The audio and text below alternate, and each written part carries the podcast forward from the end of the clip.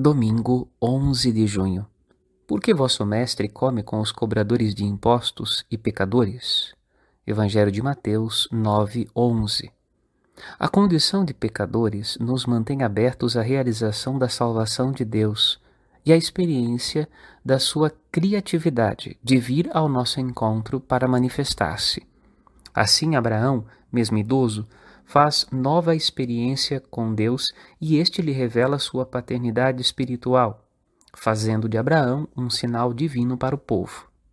O profeta Oséias insiste: o amor se nutre de conhecimento, e Deus deseja revelar-se para nutrir e alimentar o ser humano.